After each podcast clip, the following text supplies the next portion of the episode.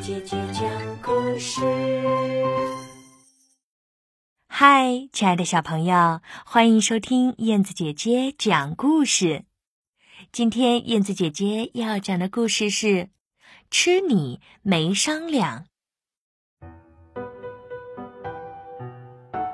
猫捉到一只公鸡，想把它吃掉。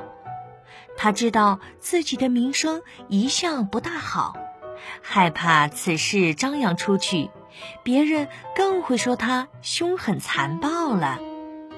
于是他搜肠刮肚的，要找一个冠冕堂皇的理由来证明他吃掉公鸡不是在作恶，而是为大家做一件好事。猫把它的利爪按在公鸡的胸脯上。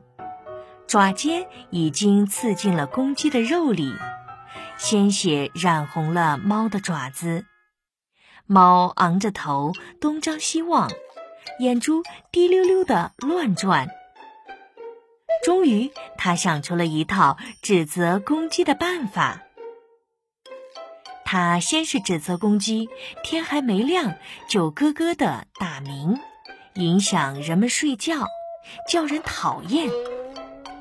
公鸡说：“它打鸣是叫人起来学习或工作，人们喜欢它这样做。”猫又说：“你把一大群鸡带到打麦场上，糟蹋粮食。”公鸡说：“我们只是吃掉在地缝里的麦粒。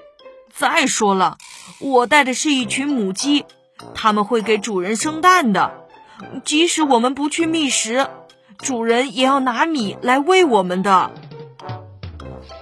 哈，你还有脸谈你带的那群母鸡生的蛋吗？猫仿佛抓到了有力的把柄，声色俱厉的吼道：“那些蛋的壳那么薄，那么脆，哪像石头那样坚硬？主人一不小心就弄破了，蛋黄撒了一手一身。”公鸡解释道。生蛋是母鸡们的事，本来与我无关。不过我也要为它们说句公道话：鸡蛋的皮薄，便于孵化小鸡，这样就能抽出空来多为主人生蛋了。不信，你可以去问问主人愿不愿意这样。猫无言以对，却拿出一种吃你没商量的生硬的口吻，叫道。可恶的公鸡！纵然你有再多的理由，难道我就不吃掉你了吗？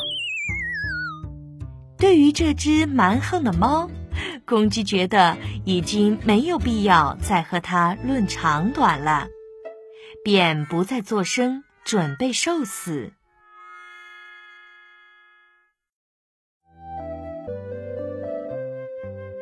阅读心得。